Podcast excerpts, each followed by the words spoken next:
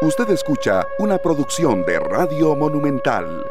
3 de la tarde con 39 minutos. Bienvenidos todos a esta tarde. Estamos de verdad muy contentos.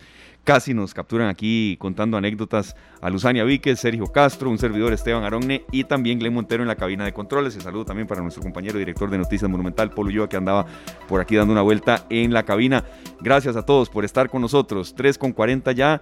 Muy contentos, eh, muy complacidos también somos eh, seres humanos porque no somos robots y estábamos comentando aquí que uno está ya en esta recta del año casi que con el corazón, ¿verdad?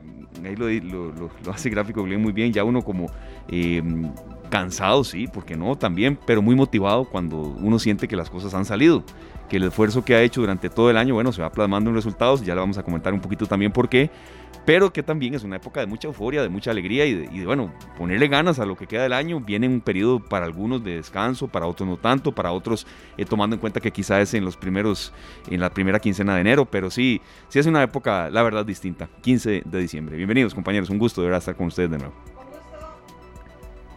Un gusto saludar a los compañeros y también a todos los amigos oyentes que nos están acompañando a lo largo y ancho de todo el país. Y sí, bueno, aquí yo pienso que podemos aplicar el, el dicho, el famosísimo dicho de que cada quien cosecha lo que siembra y sí hay años que son convulsos, que son difíciles, pero es muy gratificante cuando uno llega a esta época del año también y uno dice, bueno, qué lindo, logramos X o Y objetivo porque trabajamos fuerte por conseguirlo y nosotros aquí en esta tarde estamos contentos de saber que, que gracias a Dios y sobre todo gracias a ustedes cada día pues más personas nos escuchan y eso nos hace trabajar todavía con muchísimo más amor y con muchísimo más empeño. Y sí, ya estamos en la recta final, así que bueno, ya vamos sintiendo ese espíritu navideño. Yo hasta las uñas navideñas, compañeros, ya ando. Aquí ando puro, solo me falta el colacho en las uñas. Más, pero bueno, este alguien tenía que venir con un detallito así. para que vean, para que vean. Y el Jingle Bells ahí de fondo y todo. Buenas tardes, compañeros. Buenas, tardes, a en los controles y a los que nos acompañan en esta tarde. Pues sí, nos queda una semana y un poquito más para la Navidad. Estamos a 10 días del 25 de diciembre, así es.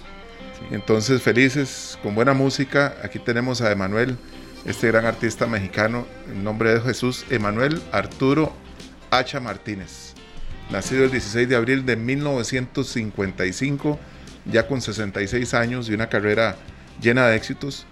Hace tres años graba su disco Navidad y de ahí extraemos esta canción. Son canciones que podemos oír mil veces en muchísimas versiones, pero cada vez esperamos que, que, nos guste más lo que han ido creando estos grandes artistas.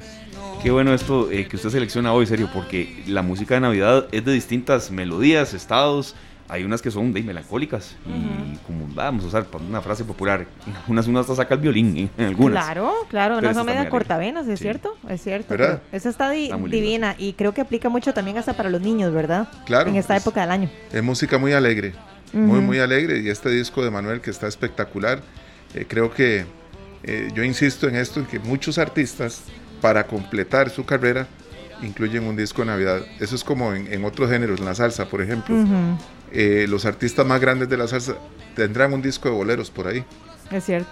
Siempre completan su carrera con ciertos elementos y la música navideña viene a ser parte de la carrera de muchísimos artistas. Amigo, ¿cuánto puede tener esta, esta canción? Bueno, no, no estoy hablando de la canción, perdón, de esta grabación de Manuel, de, de Rodolfo Herreno. Tres años. Tres años, exactamente. Ok, genial. En 2018 fue grabado. Qué lindo, bueno, es que es una canción que, bueno, yo escucho desde que yo soy una niña, pero cada versión que uno, que uno escucha tiene su magia, ¿verdad? Tiene su esencia. Claro, entre la música que tenemos hoy, tenemos música de Jairo también, de Argentina, pero ya es una grabación de hace 43 años. Okay, y vamos a escuchar algo más adelante que tiene que ver con la calidad no solo de un artista con una buena voz y una buena técnica y, toda esa capacidad, sino cuando en el estudio de grabación logran plasmar algo espectacular. Pueden pasar 100 años, que la música que es buena es buena. Es buena, es cierto, y no pasa de moda. No va a pasar de moda. Rodolfo el Reno de Manuel. Exactamente. Las 3 de la tarde con 44 minutos, así es, escuchamos Rodolfo el Reno de Manuel y bueno, lo que les mencionaba compañeros, que uno se siente, aunque quizás está cansado, eh, con mucho que hacer todavía eh, en la recta final de este año, pero cuando hay resultados tangibles y sobre todo comprobados en estadística, en muestreos, eh, que respaldan que acá en Central de Radio se están haciendo las cosas bien, a uno lo motiva muchísimo.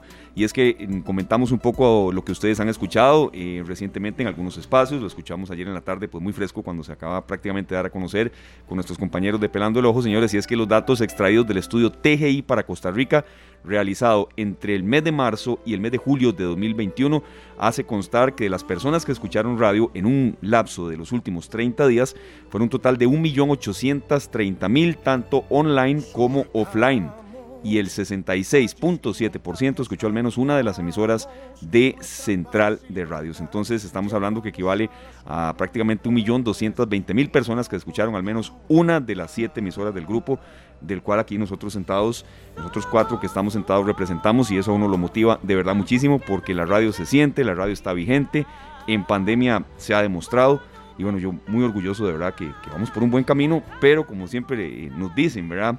Los que saben, tomarlo con los pies en la tierra y mirando hacia el destino, hacia el futuro, hacia el 2022, ¿no serio? Claro, es que vamos a ver, ah, estamos trabajando todos los días, Luzania, Esteban, eh, con, con la radio y en la radio, por la radio y no nos damos cuenta cuánta gente nos está escuchando.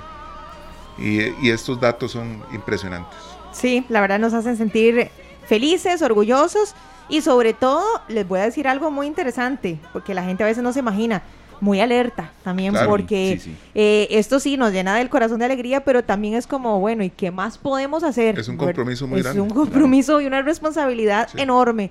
Pero bueno, gracias, gracias a todos los costarricenses que nos, nos siguen acompañando, que nos siguen, nos siguen eligiendo y es que estamos hablando de que, de que estamos hablando del compendio de todas las radios de Central de Radios, ¿verdad? Entonces ahí estamos nosotros, por supuesto, aquí en Monumental, felices, contentos y muy agradecidos con ustedes porque nos escuchan todos los días. Para que ustedes se hagan una idea, porque bueno, algunas veces venimos alrededor del mediodía, yo salgo alrededor de las 9 de la noche. Y aquí es un hormiguero, mucha gente no sabe de qué estamos hablando, porque no se imagina cuáles son las radios que, que, ¿verdad? que componen este grupo radial. Estamos hablando de Radio Disney, Exa FM, La Mejor FM, Best FM, Z, eh, Radio Managua, Monumental y Momentos Reloj. Todas estas emisoras forman central de radios eh, y, ustedes pueden toparse en los pasillos con alguien de Radio Disney, con alguien de La Mejor, con alguien de Best y seguimos trabajando todos los días como hormigas porque nos toca dar siempre lo mejor de nosotros. Qué bonito, qué bonito. Yo un día estuve bien matizadísima con Z en la noche. Yo ni ahí en un prueba y longo para el canal. Bueno, yo a veces pido canciones en, en Best, en Best FM. sí, sí, de verdad. bueno, eso que grafica Sergio es muy cierto. El hormiguero, cuando uno va saliendo, otro entrando, eh, guiones para arriba, guiones para abajo, y hay una camaradería que de verdad se siente. No, no lo decimos por decirlo. Y creo que hay que recapitular un poco de dónde estamos eh, tomando estos datos. Son extraídos del estudio TGI para Costa Rica. Entonces, bueno, es el ambiente aquí que, que estamos eh, con, no diría tal vez euforia, sí, muy complacidos, pero como dicen ustedes dos compañeros, y, yo lo digo así, hay que eh, llegar, sí, pero luego mantenerse y con el compromiso de mucha calidad, sobre todo de cara al año 2022. Así es, sí, eso lo debe, se lo debemos a todos ustedes, así que muchas, muchas gracias. Muchísimas gracias y entramos en materia. Esta tarde Así es, esta tarde en Monumental, la radio de Costa Rica, y bueno, eh, agradecemos algunos reportes que nos hacen por acá que, queremos recapitular, no todos eh, en este momento los vamos a ir eh, dando a conocer. Milagro Vargas Amador, lindas voces con las que nos deleitan día a día, gracias, de verdad que, que ustedes son nuestra razón de ser. Alejandro Quesada Guzmán nos dice, felicidades, Monumental ha sido mi compañera inseparable desde que inicié teletrabajo. Qué lindo esto, Sergio. gracias Alejandro, de verdad nos, nos honra y nos compromete mucho, quiero recalcar mucho eso por supuesto que nos compromete lo que decía ahora Luzania, ¿verdad? Que no es solo leer esta información y sentirse uno feliz, no, es saber que tiene una gran responsabilidad y aquí somos conscientes de eso. Así es, y vamos a ir leyendo algunos de los mensajes que nos están dejando. Hay tarea para ustedes, serio, en materia de música navideña, así que vamos poco a poco a ir ahí desmenuzando, no para ahora, pero ahí estaremos. pero qué dicha que nos hacen esas No me diga que va a patear el hormiguero y va a salir corriendo. no, para nada, no, no, ahí, ahí, ahí entre todos lo aplacamos. Las 3 de la tarde con 50 minutos. Muchas gracias. Entramos ahora sí en materia con el, uno de los temas de fondo que tenemos para hoy y está con nosotros don Rubén Acón, presidente de la Cámara Nacional de Turismo, a quien le agradecemos tanto a ustedes, don Rubén, como todos los integrantes de la Cámara que eh, participan con nosotros. Eh, en ocasiones es doña Shirley Calvo, usted también, otros representantes también de la Cámara de Hoteleros. Y hoy acá en esta tarde queríamos retomar un poco el balance de la actividad turística, cómo está el repunte o no. Eh, ya vamos a 15 de diciembre, las reservaciones en muchos sitios están a tope y luego también un balance de todo el nuevo panorama en restricciones, levantamientos que se han dado, que se han dado a conocer hoy y ver un poco el tema de la industria turística porque se va reactivando y queremos saber si lento, rápido, cómo lo valoran ustedes, don Rubén. Bienvenido esta tarde de nuevo. Muchas gracias, Esteban. De veras, eh, muy agradecido con el espacio que nos dan para pues compartir con su audiencia eh, temas del turismo que, es lo que pues a mí me interesa y desde ya pues desearles que tengan una Navidad muchas bendiciones y un año nuevo con mucha prosperidad. Eh, en relación a sus preguntas, eh, la reactivación del turismo costarricense ha sido eh, paulatino, ha sido pues como se esperaba, esperaba en forma gradual. Con los, con los datos oficiales que tenemos, eh, que se ven en la, en la página de Instituto Costarricense de Turismo, eh, y que hasta ahora están hasta octubre, en los primeros 10 meses de este año, repito, hasta octubre, eh, comparándolos con los primeros 10 meses del 2019, año antes de la pandemia, eh, a octubre estamos a un 38% del volumen de turistas que teníamos en el 2019 que ingresaban a Costa Rica por, por todas las vías. Eh, hemos hecho estimaciones de lo que es noviembre y lo que podría terminar siendo enero y entonces, de acuerdo a esas estimaciones, estamos calculando que el año va a cerrar en relación al 2019 con un 42%, de manera que estamos a un 58% menos turistas que en el 2019. Y eso era algo pues que se esperaba dentro de las estimaciones que algunas instituciones mundiales especializadas en el turismo habían hecho desde el año pasado se había proyectado que la recuperación iba a tomar eh, varios años, volver a, las, a los niveles del, del 2019 y las estimaciones este, que todavía hoy se mantienen es que hasta el 2024 vamos a volver a esos volúmenes del 2019, de manera que vamos más o menos de acuerdo a lo esperado. Y yo diría, yo diría que hasta un poquito mejor, gracias a una posición muy fuerte, muy consolidada que tiene Costa Rica como país, a un, digamos, manejo eh, bueno que se, que se ha dado en el país de la pandemia, eh, a una política eh, agresiva de parte de nuestras autoridades de, digamos, este, recuperar la conectividad aérea. Hoy tenemos, gracias a Dios, todas las aerolíneas que estaban, digamos, viajando a Costa Rica antes de la pandemia, hoy las tenemos todas este, eh, operando en Costa Rica. Y esa rápida recuperación de la conectividad ha sido sin duda alguna un factor clave para que Costa Rica como país eh, vaya un poquito adelante de las proyecciones. De manera que este, no estamos eh, eh, digamos, recuperados. Repito, para final de año esperamos que estemos a un 42%, pero estamos mejor que muchos otros países. Eh, de manera que, este, pues, yo diría que estamos cerrando el año con alguna satisfacción de la labor cumplida, entendiendo que pues todavía falta bastante trecho por recorrer. Claro que sí, don Rubén. Eh, hemos hablado durante la pandemia eh, en muchas ocasiones y esta es la, ocasión en la que más optimista lo escucho o lo escuchamos, ¿verdad? Tiene eh, razón, Se siente ese, esas ganas de que las cosas sigan avanzando. ¿Cuál es la sensación de los comerciantes, de todos esos empresarios en, el turismo que, que hoy reciben esta noticia que es muy grata, ¿verdad? ¿Y cómo lo siente usted? para cerrar el año? Bueno, vamos a ver. hoy se anuncia que se amplía el horario de circulación hasta las 12. Eso sobre todo a, cierto subsector del turismo le beneficia mucho como es el, subsector de los restaurantes, ¿verdad?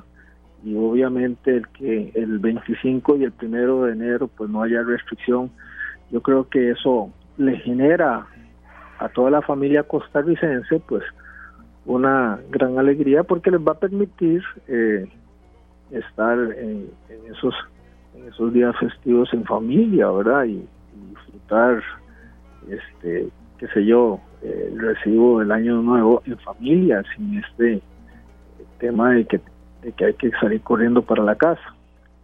Eh, fin de año, principio de año, el reporte que tenemos en las zonas costeras y en las zonas montañosas de los distintos destinos turísticos del país, es que la ocupación va a andar sobre los 90%, entonces eso obviamente le genera pues alguna eh, tranquilidad, alguna alegría al sector. Eh, para el año entrante pues este, estamos viendo a ver qué pasa, el tema de la obligatoriedad del contar con el esquema completo de vacunación y un código QR para entrar a los establecimientos comerciales se está trasladando del 8 de enero al 8 de febrero. Eso también es una, una buena noticia. Va este tipo de medidas en la dirección correcta, de acuerdo a nuestras apreciaciones. Eh, pero si usted me lo, me lo pregunta, Esteban, yo hubiera preferido que de una vez hubieran anunciado eh, que esto se va a extender hasta después de la temporada alta, porque ampliar el plazo un mes y tal vez faltando unos días para que se venza el plazo lo extienden otro mes, este, no es no es lo mejor, entendiendo que el turismo trabaja con anticipación. La gente cuando está reservando para ir a vacacionar lo hace con anticipación, eh, la gran mayoría, de manera que, eh, por ejemplo, hoy que se está anunciando esto, pues qué dicha, pero la verdad es que ya se ha causado un daño. Hay gente que estuvo en algún momento considerando venir en enero a Costa Rica y ante la incertidumbre eh, decidió irse para otro lugar, como México, que no está pidiendo este tipo de exigencia, o la República Dominicana, incluso San Andrés, ¿verdad? que son destinos competencia nuestra, destinos de playa y de montaña y de alto este interés turístico repito, competencia nuestra que no piden estas cosas y entonces en este momento ya eh, perdimos eh, mucha de esta gente que, que tomó ya la decisión y, y se va a ir a otro, otro lugar. Y también, repito, gente que está eh, pensando en vacacionar para febrero y en este momento no sabe qué va a pasar después del 8 de febrero, entonces pues toma la decisión de irse para otro lugar porque usted sabe que cuando usted reserva con tiempo y este eh, digamos programa sus vacaciones con tiempo le son más económicas verdad claro. O sea si usted compra el tiquete de último momento le sale mucho más caro verdad igual cuando usted va a reservar un carro o, o, una habitación de último momento es mucho más caro que si usted lo hizo con dos meses de anticipación. Entonces el turista eh, digamos, maduro, que ya sabe cómo funciona esto, que es el que va a empezar a viajar, él organiza sus vacaciones con mucha anticipación. Eh, y sobre todo cuando ves es un grupo familiar y, son muchos los que tienen que ponerse de acuerdo y todo ese todo ese este digamos turista si no tiene seguridad si no tiene certeza de cuáles van a ser las condiciones y ahí simple y sencillamente escoge a un lugar que tenga eh, menos probabilidades de tener algún problema. Como usted nos mencionaba con México, ¿verdad? Eh, con lo que sucedió en México. Vea, don Rubén, le saluda a Luzania, muy buenas tardes, qué gusto saludarlo. Eh, don Rubén, hablemos ahora también de qué está haciendo Costa Rica en torno a esto. Hablemos de los esfuerzos que está haciendo Costa Rica en términos turísticos para que seamos más atractivos. Por ejemplo, cómo involucramos al turismo nacional, ¿verdad? Porque eso de alguna manera también incide en nuestra reactivación económica. ¿Por qué? Porque sabemos que sí, hay cosas que lamentablemente no se hicieron como muchos esperábamos, pero y como decimos popularmente, ahorita no podemos llorar por la leche derramada. Hablemos también ahora de esos esfuerzos que estamos haciendo para tornarnos más atractivo eh, ante el público y sobre todo cómo estamos involucrando al turismo nacional. Sí, bueno, el turismo nacional históricamente ha sido un 15, un 10% eh, lo que representa para la industria turística eh, este, costarricense. Nosotros eh, tenemos un porcentaje muy alto de turismo internacional. No así sucede, por, por ejemplo, en lugares como México, ¿verdad? En donde el turismo local es muy fuerte. En Costa Rica, más bien, usted lo sabe, es costarricense le gusta turistear afuera, ¿verdad? Claro. Es cierto, es cierto. Y, aquí turistea cuando hay un fin de semana largo, ¿verdad? Si no hay fin de semana largo, el, costarricense no turistea localmente.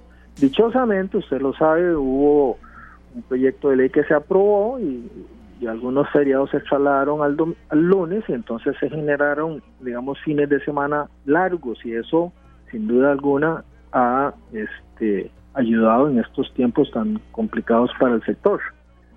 Pero esa, esa ley, pues este, eh, se, termina el año entrante. Entonces, esa es una de las, digamos, este, cosas que queremos trabajar para que esto, pues, se logre mantener unos años más, repito, porque la recuperación del turismo nosotros la vemos hasta el 2024.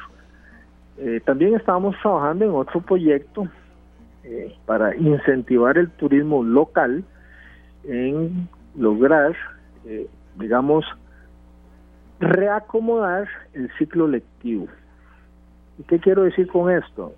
Nosotros hemos establecido las vacaciones que nosotros llamamos largas en Costa Rica en algún momento cuando era importante en esos meses contar con mano de obra para la acogida del café. Entonces decíamos, démosle vacaciones a nuestros muchachos para que tengan la oportunidad de ir a ganarse unos cinquitos cogiendo café. Pero bueno, ya sabemos que el costarricense no es el que va a hacer ese trabajo. De manera que ya no tiene sentido que las vacaciones largas sean en enero, febrero, eh, este, porque precisamente esa es la temporada alta y entonces el costarricense cuando quiere vacacionar en Costa Rica en temporada alta está compitiendo contra el turismo internacional y entonces bueno le, sale más caro. Nosotros estamos eh, tratando de impulsar una modificación en el calendario escolar de manera que las vacaciones se dividan en tres periodos y entonces el pico tenga vacaciones, eh, de, qué sé yo, de 30 días en mayo y otras vacaciones de unos 30 días en septiembre, épocas en que estamos hablando de temporada baja. De manera que el costarricense entonces tenga la oportunidad de vacacionar internamente en Costa Rica con precios más accesibles. Eso tiene otras implicaciones como un mejor aprovechamiento de la época lectiva, para el mismo educador es muchísimo mejor para su salud mental tener tres periodos de vacaciones es más eficiente y repito para su, para su salud mental es mucho mejor. Claro, un Pero poco. Permítame decirle lo último en este en este sentido. El problema que tenemos para promocionar Costa Rica es que el ICT está sin recursos. El ICT es el encargado de hacer la promoción del turismo tanto a nivel nacional como a nivel internacional. Y los recursos del ICT dependen de la venida de los turistas. Y por otro lado, ustedes saben, hay una regla fiscal, una ley que establece límites, ¿verdad? Y que entonces, según esa regla, el ICT tiene que manejar su, su presupuesto en el año entrante, digamos 2022, en relación al 2021. en donde tuvimos una un año malísimo, ¿verdad? Y, y, un presupuesto muy bajo y entonces como no pueden crecer más que lo que establece la regla fiscal, en el 2022 el ICT va a estar muy limitado de recursos. Claro. Don, don Rubén, hay una consulta que aquí nos nace, sobre todo tomando en cuenta que usted mencionaba la, reactivación, que será lenta, y en eso les agradecemos a ustedes en Canatur, porque siempre dan cifras y datos, pero realistas, no mienten, y no podemos decir que la reactivación será en el 2022. ¿Qué le piden al próximo presidente de la República? que muy probablemente lo elegiremos en una segunda ronda el año que viene, eh, de cara al turismo. Eh, don Rubén. Bueno, tal vez, y que no suene como a un reclamo, ¿verdad? una de las falencias que hemos eh, sentido durante esta, digamos, época tan difícil es el apoyo financiero. No ha habido forma de que al sector del turismo se le ayude como se le debe ayudar el sistema banca de desarrollo no, no ha levantado la mano, el sistema bancario tampoco. Ustedes saben, en algún momento se dieron tres meses, seis meses y hasta nueve meses de alguna moratoria en el pago de las cuotas. Pero ese, esa moratoria lo que hizo fue que se incrementó la deuda, ¿verdad? No es que se nos perdonó, se aumentó la deuda y hoy ya esas moratorias ya no están, hay que estar pagando y la deuda se aumentó, no nos readecuaron ni en plazo ni en, ni en tasas, ¿verdad? Y tampoco recibimos eh, préstamos adicionales como para capital de trabajo. Y eso ha hecho que la recuperación haya sido muy dura y que muchas empresas se hayan quedado en el camino. Pero como esto va a seguir por dos años más, ¿verdad? la recuperación, todavía necesitamos ese apoyo financiero. Entonces, si algo yo pudiera pedirle, como decir, de, regalo de Navidad al gobierno entrante, es que nos apoye financieramente. Claro. Ayer se aprobó el primer debate del Fondo Nacional de Vales. Bueno, eso es una excelente noticia.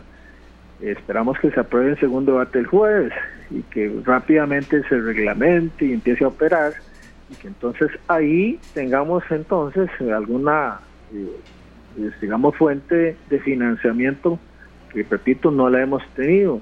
Y eso tal vez le permitiría a nuestro sector sostener, como decimos popularmente, sostener la burra, sostener la empresita, sostener los puestos de trabajo y, y, estar ahí cuando este crecimiento se, se vaya dando y, y, poder continuar este, ofreciendo el producto que, que, nos caracteriza y que entonces el turista, pues cuando venga, tenga una buena experiencia de viaje y nos recomiende y eso empiece a generar ese crecimiento que todos queremos. Sí, don Rubén, ustedes lo que necesitan es eh, un acompañamiento más directo, porque pareciera que el único doliente es el empresario, ¿verdad? Que si no le fue bien, entrega la propiedad. Eh, se ha desarrollado por la empresa privada, ¿verdad? Sí. Esa es la realidad. Y este, bueno, hoy que estamos en, en, el, en el suelo, golpeados, este, necesitamos que nos le ayuden a levantarnos, entendiendo que el turismo es uno de los motores más importantes de la economía del país. Generadora de, generadora de empleos. Encadena a otras actividades como la industria, el comercio, la construcción, los servicios, la agricultura, etcétera, etcétera. En algún momento, en el 2019, nosotros generamos 4 mil millones de dólares en divisas, más que todas las divisas del banano, el café y la piña juntos. O sea, nosotros como sector, eh, en estos dos años, hemos dejado de generar 5 mil millones de dólares eso está generándole al país un huequillo importante. 5 mil millones de dólares ha dejado de generar el turismo en estos dos años. Y si no le ayudamos al turismo, el año entrante igual vamos a generar 2.500 millones menos de lo que podríamos generar y así eh, eso al final hasta incide en el tipo de cambio, incide en la inflación, etcétera, etcétera. Entonces, el gobierno tiene que generar una política de Estado para ayudarle al turismo y no que sea solo un esfuerzo a nivel privado. Sí, don Rubén, un hueco que la verdad es un cráter, pero esperemos que, sea cada vez menor, ¿verdad? Muchísimas gracias, don Rubén, de verdad. Eh, presidente, don Rubén Acón, presidente de la Cámara Nacional de Turismo, siempre por darnos datos, ilustraciones y hasta un poco de humor, que, tenemos que estar con él cuando, cuando damos a conocer estas noticias, ¿verdad? Muchas gracias, don Rubén, de verdad. Muchas gracias.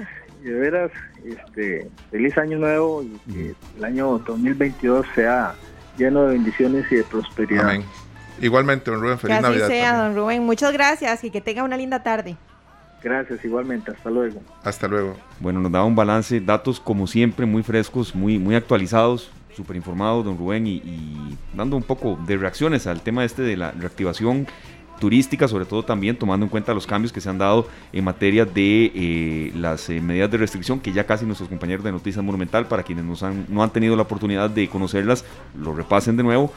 Y sí, ojalá que la reactivación se vaya dando de manera cada vez más veloz. Compañeros, yo, yo estaba pensando y no quiero, no quiero que a ver, no quiero fungir ahora como, como la abogada del diablo, pero hay algo que a mí me preocupa muchísimo. Ustedes que me conocen, que ya me van conociendo, saben que yo soy bien pata caliente, ¿verdad? A mí me encanta pasear. Sí, nos hemos dado cuenta. ¿Verdad? Un poquitito. Pero yo les voy a decir una cosa, y creo que muchos costarricenses coinciden conmigo. Costa Rica es un país hermoso, pero sumamente caro. Estamos hablando de que Costa Rica es uno de los países más caros de Latinoamérica. Entonces, y don Rubén nos decía ahora algo muy cierto. Bueno, tal vez el turismo nacional solamente representa un 15 o un 10% de la totalidad de los turistas, pero necesitamos incrementar ese número. ¿Y cómo lo hacemos si no hay trabajo y el país es tan caro? Entonces, no sé, uno quiere ir a un hotel 4 o 5 estrellas, digamos. Ojalá, ¿verdad? Pero bueno, digamos que uno quiere un hotel 4 o 5 estrellas. Y uno se pone a hacer números y le sale más barato a uno irse a Cancún con todo y tiquete aéreo que lo que uno gasta en Costa Rica. Entonces, eh, eh, es complicado porque como que uno quiere hacer cosas, pero de alguna manera estamos con las manos atadas. Ojalá que de verdad eh, el ICT, la Cámara, los diferentes comerciantes, ¿verdad? Todos los comercios privados, toda la industria del turismo se una, se fortalezca y que empiecen a idear estrategias que ayuden también al turista nacional, porque de, obviamente si uno empieza a hacer números y se da uno cuenta que sale más barato irse afuera, es complicado. Sí, yo creo que en eso, Luzania, he sentido por experiencia mía, pero también de gente que le dice a uno eh, que cuando estalló la pandemia, bueno, evidentemente no se puede vacacionar, luego cuando empezaron a haber un poco más de flexibilizaciones, sí había buenos precios, de verdad que sí, pero de pronto otra vez el trepón. Y, y, ahora uno entiende, ¿verdad? No, es que estamos pidiendo que regalen hospedajes ni que cobren el 80% menos que antes, no. Pero es que lo que usted dice, Luzania, lo comparte todo el mundo. Es más barato irse a veces no, no, yo no, puedo decir que Europa, pero, pero sí a destinos que están aquí, no muy largo el país. Incluso Colombia, Panamá, eh, Ecuador, ¿verdad? Y, no quiero que me llueva, porque ya más de uno va a decir, no, es que entonces usted prefiere ir a pasear afuera que conocer su país, ¿verdad? Y no se trata de eso, se trata de ver la realidad que estamos viviendo. O sea, si usted tiene dos pesos y usted sabe que con esos dos pesos puede ir a conocer gran parte de México y con esos dos pesos usted no le alcanza para conocer su propio país, ¿qué, qué va a hacer usted? ¿Verdad? O sea, es como muy lógico, no hay que hacer mucha matemática. Entonces, ojalá de verdad que, que unifiquemos esfuerzos y que tratemos de buscar eh, soluciones y estrategias para incrementar esa cantidad de turistas nacionales que están visitando nuestro país. Muy importante, ojalá que, que, lo logremos, ¿verdad? Y nosotros mismos, cada vez que podamos salir, si no tenemos chance, no tenemos los medios para viajar un fin de semana completo, hay viajes de un día. Claro. A veces el simple hecho de ir a almorzar a algún lugar que nos recomendaron allá, Dota, que por el lado de Heredia, por el lado de la Juela, Limón, podemos ir y regresar, hagámoslo. Hay mucha gente que está esperando que los que tenemos trabajo, recordemos que ellos también tienen que trabajar. Qué bonito, así es. ¿Verdad? Sí, hagámoslo, practiquémoslo y sobre todo entendamos que, que eh, la gente necesita también que su economía se reactive al igual que nosotros. 4 con 14 minutos, nos vamos a la pausa y enseguida venimos con más. Nuestros compañeros de Noticias Monumental, hoy es a las 7, la tercera edición, habrá cambio mañana, ya lo vamos a, comentar también. Y eh, hay mucho, hay mucha información que está en desarrollo y sobre todo también que se ha generado, que es bueno que usted la sepa.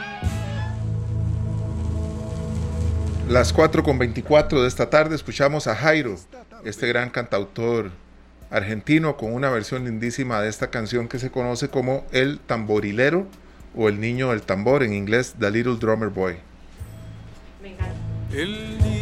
Yo creo que Glenn tiene algo contra mí el día de hoy. Yo, yo lo estoy empezando a creer. Ya van como tres veces que me dice, Luzania, no quiero que hable y me cierra el micrófono. Qué barbaridad. No, que qué linda esta versión, ¿verdad? Lo, lo comentábamos ahora fuera de, micrófonos, que se nota que una producción de este calibre, bueno, tuvieron que sacar el tiempo y la, la dedicación para hacerla, porque eh, versiones del tamborilero hay muchísimas, pero pocas como esta, la verdad, pocas. Definitivamente es una canción que pues evoca esta época tan maravillosa, hemos oído muchas versiones, siempre encontramos algo que nos sorprende, ¿verdad? Eh, la primera vez que se, o la más antigua que de estas versiones es de 1941. Y de ahí para acá, muchísima gente, hasta Don Omar tiene una versión muy bonita. Ay, sí es cierto. Sí, tiene una versión muy bonita. Y hemos escuchado versiones de muchísimos artistas. En esta ocasión quería traer esta de este gran artista argentino, Mario Rubén González, nacido en Cruz del Eje, 16 de junio de 1949. Ya con 72 años, Jairo, pues es una de las voces más maravillosas de Argentina. En Francia vivió durante 15 años y ahí mismo es un artista muy respetado por lo cual este, decidimos que hoy un par de canciones de este disco estuviera con, estuvieran con nosotros en esta tarde. el niño del tambor, qué, qué bonita melodía, de verdad. Gracias, Sergio. Son las 4 de la tarde con 25 minutos. Hacemos contacto con nuestros compañeros de Noticias Monumental. Hoy le toca el turno a Alejandro Meléndez. Bueno, Alejandro, hay días que uno dice, eh, como periodista en salas de redacción, ¿qué más va a pasar hoy? Ha sido muy movido hoy este 15 de diciembre, este miércoles. Y adelante entonces con un resumen de lo principal que se está preparando para la tercera emisión, 7 en punto de la noche. Bienvenido, Alejandro. Muy buenas tardes compañeros, Esteban, Luzania, también a toda la audiencia de esta tarde.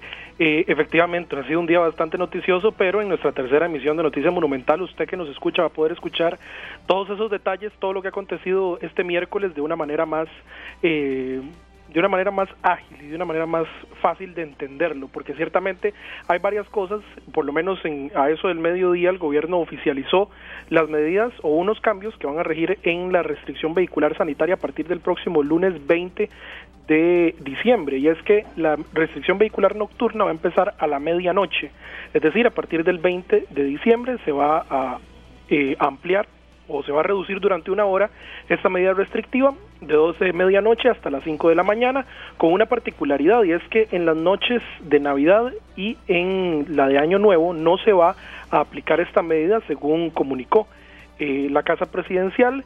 Eh, se reiteró además que a partir del primero de enero los autobuses van a operar a un 100% de aforo eh, esas son las medidas que anunció y que aquí acá en Noticia Monumental nos encargamos de eh, adelantarles eh, efectivamente a partir del 20 de diciembre la restricción vehicular sanitaria que hoy es a las 11 de la noche o hoy empieza a las 11 de la noche va a empezar a partir de la medianoche, a partir del próximo lunes.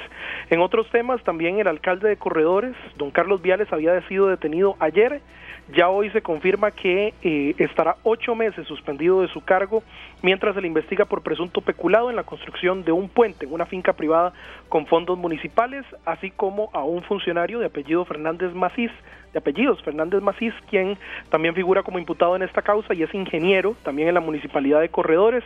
El abogado de, em, del alcalde de Corredores, Eric Martínez, nos confirmó a Noticia Monumental que se está em, decretando esta medida de ocho meses suspendido de su cargo. Ahora vendrá, compañeros, también la, duda sobre el salario de don Carlos Viales durante esos ocho meses. Será en potestad del Consejo de Gobierno, del Consejo Municipal, más bien de Corredores, determinar si esta suspensión es con o sin goce de salario. Recordemos que las medidas eh, o la Contraloría General había impuesto una eh, o había recordado una normativa en la que decía que eh, estas suspensiones deberían darse de una manera en la que los funcionarios, como no pueden ejecutar su trabajo de, de, buena manera, eh, entonces no deberían recibir salario durante ese periodo que tienen esa medida cautelar que les impide hacer su trabajo. Pero bueno, ya será eh, tarea de los regidores de la municipalidad de corredores eh, decretar si esa suspensión es con o sin goce de salario, pero escuchemos al abogado de don Carlos Viales, hablamos de don Eric Martínez, quien confirmó estas medidas cautelares y además también dio una opinión sobre eh, la viabilidad del salario del alcalde mientras está suspendido de su cargo. Esta tarde. Eh, solicitar una suspensión del cargo, eh, un impedimento de salida del país, la firma periódica cada mes y no acercarse al edificio de la municipalidad ni tener contacto con los testigos. Prácticamente estas medidas fueron dictadas para también la otra persona que yo represento, para el ingeniero municipal don Robert, y también este, en este caso para este, el otro imputado Manuel, Más sin embargo, a Manuel no se le suspende del cargo porque él no, no, no trabaja para la municipalidad. Pero sí se le dictó el impedimento de salida del país y no tener ningún contacto con este, testigos de la, de la causa. Y este, el plazo de las medidas están por eh, ocho meses. Escuchamos a don Eric Martínez, abogado del alcalde de Corredores, don Carlos Viales, eh, decir que además que además de la suspensión del cargo también se decretó un impedimento de salida del país por el mismo periodo de ocho meses y también de acercarse a la municipalidad eh, son las medidas cautelares que descontará don Carlos Viales por ocho meses mientras se le investiga por este caso. Y siempre en temas judiciales eh, el juzgado penal del segundo circuito judicial de San José confirmó que la semana previa a las elecciones, es decir, del 31 de enero al 4 de febrero de 2022, se van a estar discutiendo las apelaciones a las medidas cautelares en el caso Diamante, donde figuran otros alcaldes como imputados, en este caso Johnny Araya de San José, eh, Arnoldo Barahona de Escazú, Humberto Soto de Alajuela, Alfredo Córdoba de San Carlos, Mario Redondo de Cartago y Alberto Cole de Osa, quienes se les investiga por presunta penalidad del corruptor, tráfico de influencias y también prevaricato en estas, y peculado, perdón, más bien en esta causa por eh, eh, de presunta corrupción en obra pública, particularmente en las municipalidades. Esto lo comunicó el juzgado penal a las partes de la causa, tanto a los abogados como al Ministerio Público. Esta y otras informaciones, compañeros, las estaremos detallando en nuestra tercera emisión a partir de las 7 de la noche. Perfecto, muchas gracias eh, Alejandro por este reporte. Siete en punto de la noche, entonces invitados.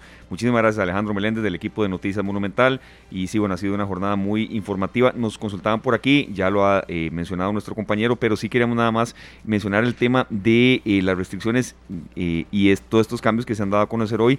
Y entendemos muy bien que la gente pues tenga algunas dudas o, o sobre todo quiera saber exactamente a partir de cuándo. Es decir, se va a extender una hora más respecto al actual por lo que será a partir de las 12 de medianoche. Además, el 25 de diciembre y 1 de enero no aplicará la medida. Queremos nada más aquí recalcarlo, como lo han informado desde muy temprano, nuestros, desde que se dio a conocer prácticamente nuestros compañeros de Noticias Monumental. Y creo, Luzani, en serio que eh, sí, felices por estas medidas, por supuesto, pero eh, tomemos en cuenta que eh, la pandemia no ha terminado. a como a usted le llovió, tal vez, como usted decía, Luzani, ahora a mí por decir esto, no estoy diciendo quédate en casa, cero, para nada. Pero Perdón, Esteban, esto quiere decir que, que, el 24 y el 31 la restricción no aplica. O sea, que podemos, qué sé yo, pasar la Navidad tranquilos, el fin de año tranquilos. Eso sí, ya el 25 en la noche vuelve a las 12 de la noche la, la restricción. Así es, ¿verdad? Sí, perfecto. Y, y, pero sí, sí hacen mucho hincapié los, los eh, em, especialistas en materia de salud, las autoridades de salud, que, que bueno, aprovechemos, pero con, con cuidado, todas estas restricciones que se van levantando. Así es, bueno, no bajemos la guardia. Muchas gracias, Alejandro. De verdad le agradecemos muchísimo y estaremos pendientes a la tercera edición de Noticias Monumental. Siete en punto será la tercera emisión. Y bueno, nosotros nos vamos a nuestra última pausa comercial. Y al volver, compañeros, hay un em, bloque aquí que queremos tocar en esta tarde, eh, de verdad muy humano, eh, sobre todo tomando en cuenta, compañeros, lo duro que ha sido este curso lectivo, eh, lo difícil que ha sido tener que dar clases en pandemia. de manera virtual, de manera presencial, de manera también eh, tomando en cuenta que eh, prácticamente algunos docentes a puro teléfono. Entonces hay un homenaje aquí que queremos hacerle, reconocer en la voz de algunos eh, que los docentes no están solos, ¿verdad? De eso se trata y el trabajo ha sido impresionante, así que ya casi volvemos con eso, vamos a una pausa y regresamos entonces para que se queden con nosotros. Las 4 de la tarde con 39 minutos y con el himno de la alegría de fondo en versión eh, totalmente instrumental, le damos eh, pie a este homenaje que le hemos preparado aquí Luzania Víquez, Sergio Castro, Egle Montero también y Esteban Aronne al sector de educación. Ha sido un año muy difícil y nos queda pendiente para los próximos programas tener autoridades del Ministerio de Educación y también algún analista que nos diga cómo poder fortalecer eh, la alicaída educación costarricense con un año tan difícil como este, como el anterior y como el tras anterior, que hubo huelga, por cierto, que muchos quizá no, lo recuerdan muy bien, pero tiene una cola fuerte en, materia de rezago educativo.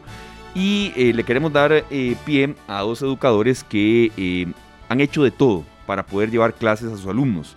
Eh, sobrellevando dificultades, sobrellevando problemas, pero nunca eh, queriendo dejar de educar. Arrancamos con Ariana Solís. Ella es coordinadora del Departamento de Educación Especial del Liceo Edgar Cervantes en Atillo. Tiene 17 años de trabajar en educación especial y 13 años en esa institución. Y bueno, en pandemia se vio desafiada, pues el tipo de población requiere una atención cercana y especial, ¿verdad? A los que, ellos, a los que ella educa. Y bueno, Luzania, creo que em, es bueno conocer un poco estas historias. Eh, nunca quisieron dejar de lado la educación.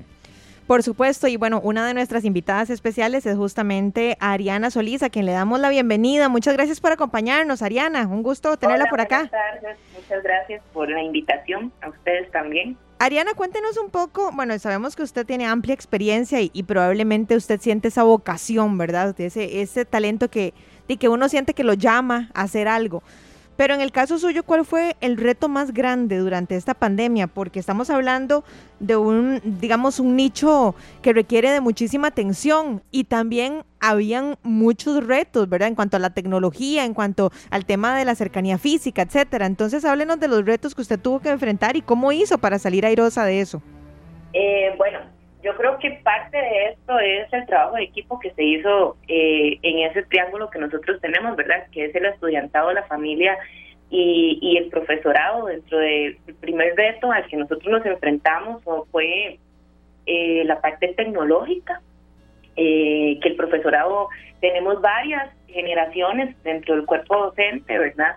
Entonces, el acompañamiento que tuvimos unos a otros hizo que pudiéramos sacar esa parte adelante.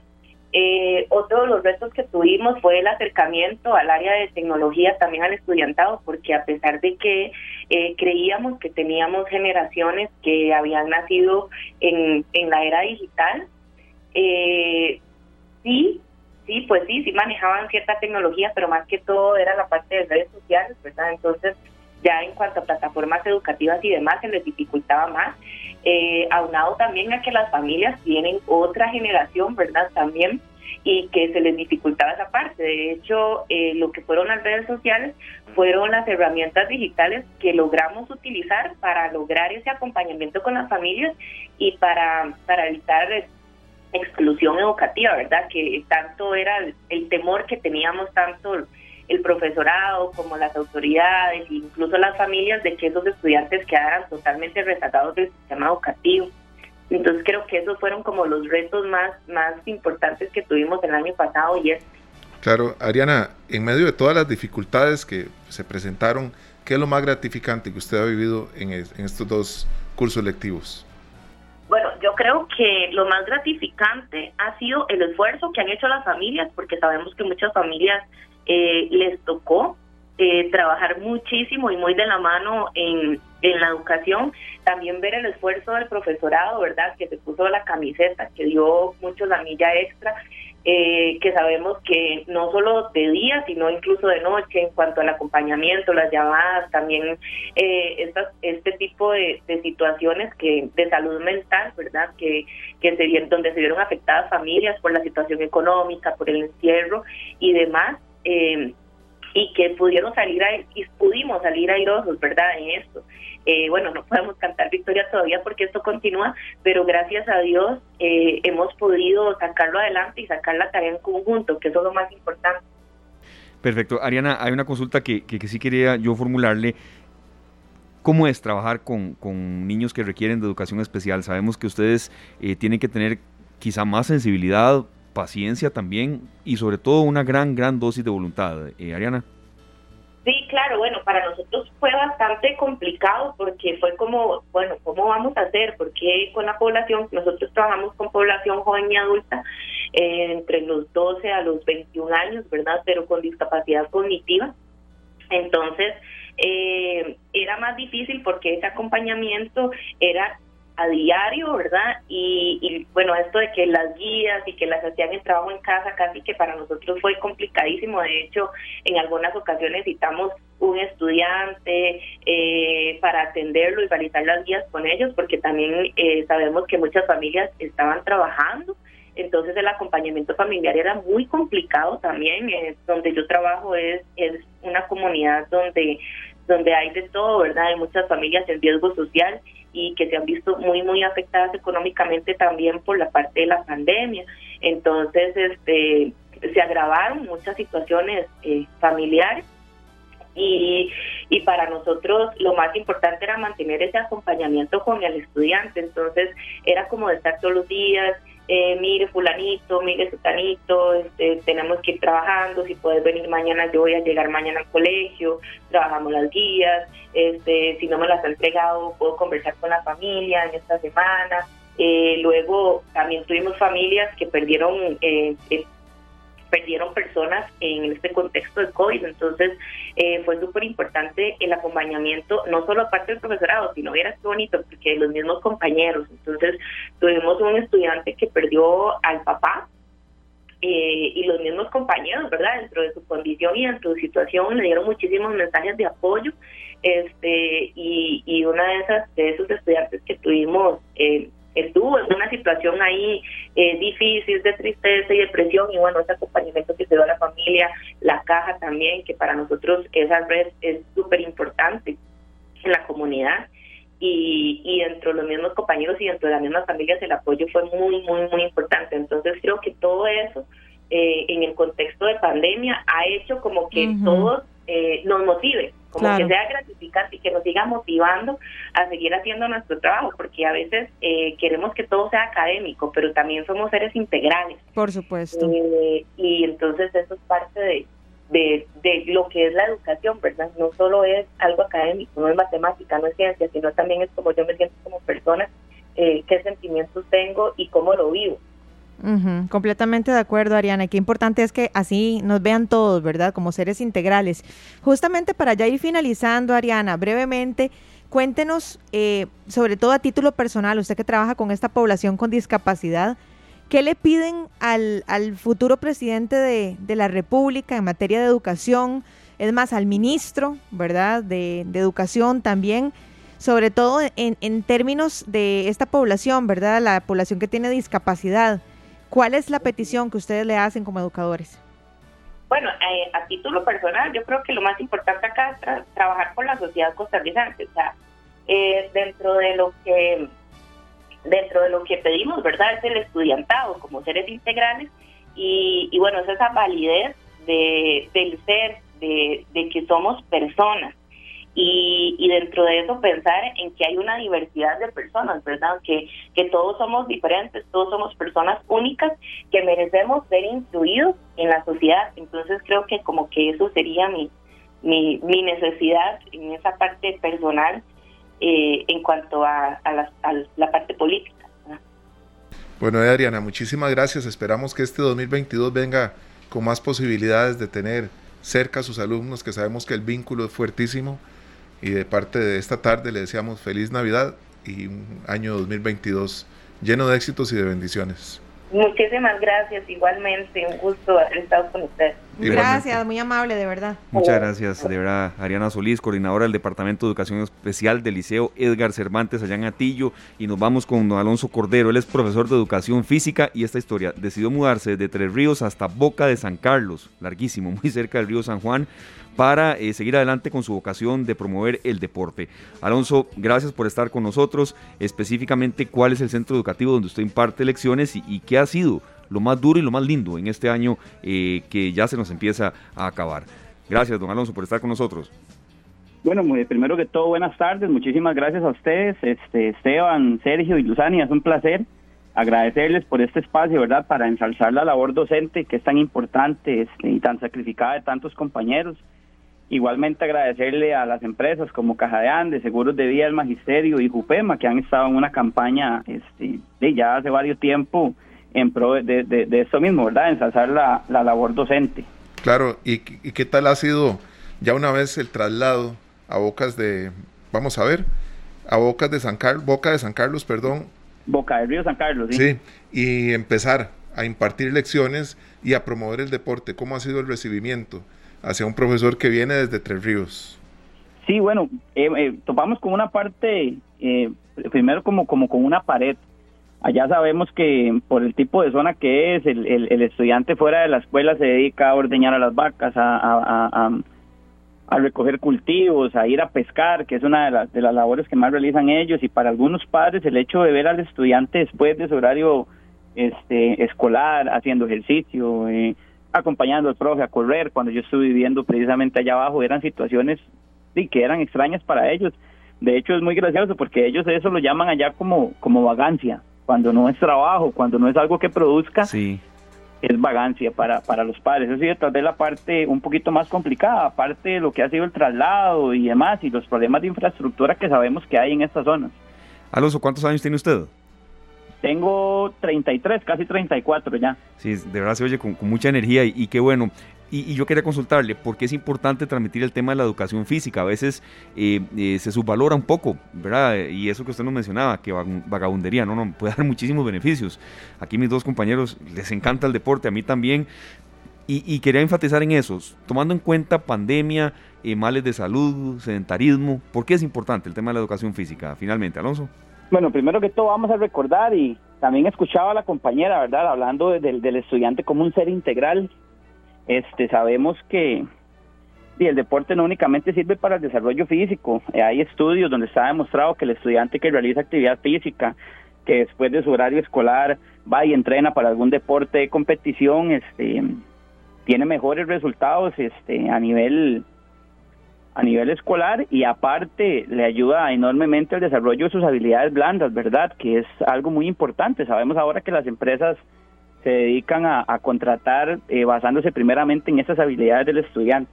Y a veces los padres de familia, este, la gente en general, no sabe la importancia del deporte para el desarrollo integral del estudiante, ¿verdad? También le quisiéramos hacer una última pregunta. ¿Cómo hacer para, para incidir o para generar un cambio en la mentalidad de muchos de estos jóvenes? e incluso en estos padres, ¿verdad? Porque sabemos que no debe ser una tarea sencilla. Usted bien lo decía que tal vez por la zona, Alonso, hay muchos que piensan que es vagancia. Y no, no se trata de eso, se trata de vernos como seres integrales y ver cómo eso repercute hasta en la parte mental. Pero ¿cómo manejar esto? O sea, ¿cuál es la estrategia que usted ha implementado durante estos años que lleva por allá? Porque debe ser difícil, tiene que tener grandes retos también. Sí, e, e, es complicado al, al inicio a estas zonas. Ustedes saben que una persona que llega extraña se ve diferente, uno no no no habla como una persona de la zona, no se viste como una persona de la zona. Principalmente esa es la primera barrera que sienten los padres. Cuando ya ellos lo conocen a uno, cuando ya ellos se acercan a la institución, hay posibilidad de mejorar. Cuando ya ellos ven hasta, siento que tal vez usted transmitiéndole al estudiante la motivación por el deporte, el padre va a ver un cambio va a haber un cambio en el estudiante, va a ver que su hijo va a andar, eh, no sé, vamos a ver, va a tener menos energía para, para otro tipo de cosas que no son tan tan importantes y va a dedicar, y va a dedicar perdón, e, e, esa, esa energía al deporte. También el hecho de, que los padres vean que uno como profesor de educación física realiza actividad. A mí me tocó, bueno, eh, antes de trabajar en, en precisamente en, en, la parte educativa, he trabajado en centros de acondicionamiento físico me llegó al punto hasta donde tenía un grupo de padres que, que, se acercaban a hacer unas clasecitas ahí de grupales. Entonces, eso también ayudó mucho como, como a, cortar esa brecha y a, a, y, a, y a botar esas barreras que tenían los padres hacia, hacia la actividad física. Perfecto, Alonso. Muchas gracias. Eh, feliz año y de verdad, en, nombre de ustedes dos, Ariana Solís, Alonso Cordero, eh, a seguir adelante al cuerpo docente. Sabemos que ha sido un año difícil, pero ojalá que lo mejor en este aspecto esté por venir. Muchas gracias, Alonso. Gracias a ustedes, buenas tardes. Gracias, igualmente. Muchas gracias a estos dos educadores, eh, compañeros. Queríamos de verdad rendirles un homenaje, recordar el sacrificio que han hecho muchos. A veces se, se tilda muy feo al, sector docente y no se puede generalizar. Es parte de todo esto de un esfuerzo que se llama Aquí estamos presentes, instituciones como el Magisterio Nacional, la Junta de Pensiones y Jubilaciones del Magisterio Nacional, Caja de Ande y la Sociedad de Seguros de Vida del Magisterio, que quieren impulsar eh, con esta campaña Aquí estamos presentes todo este tipo de historias que creo que es bueno también dar a conocer en un año muy difícil, muy complicado para el sector educativo, Luzania. No todo es malo, eh, conocimos a dos personas que les encanta enseñarles cosas maravillosas a otras personas y que tienen la vocación, el don de hacerlo. Y bueno, vamos a seguir conociendo historias que nos inspiren y que nos ayuden a ser mejores, sobre todo porque ya estamos a las puertas de la Nochebuena. Y bueno, de esta manera ya compañeros, pues ya nos tenemos que ir, aunque queremos quedarnos aquí hasta las 4 de la mañana, pero ya nos tenemos que ir lamentablemente. Bueno, feliz tarde, que la pasen muy bien, ¿verdad? Una noche Así de paz es. para todos. Por, así paz. tiene que ser, así es, me encanta. Noche de paz de Jairo. Exacto. Ah, bueno, nos vamos entonces súper bien. Que la pase muy bien y hasta mañana si Dios quiere. Este programa fue una producción de Radio Monumental.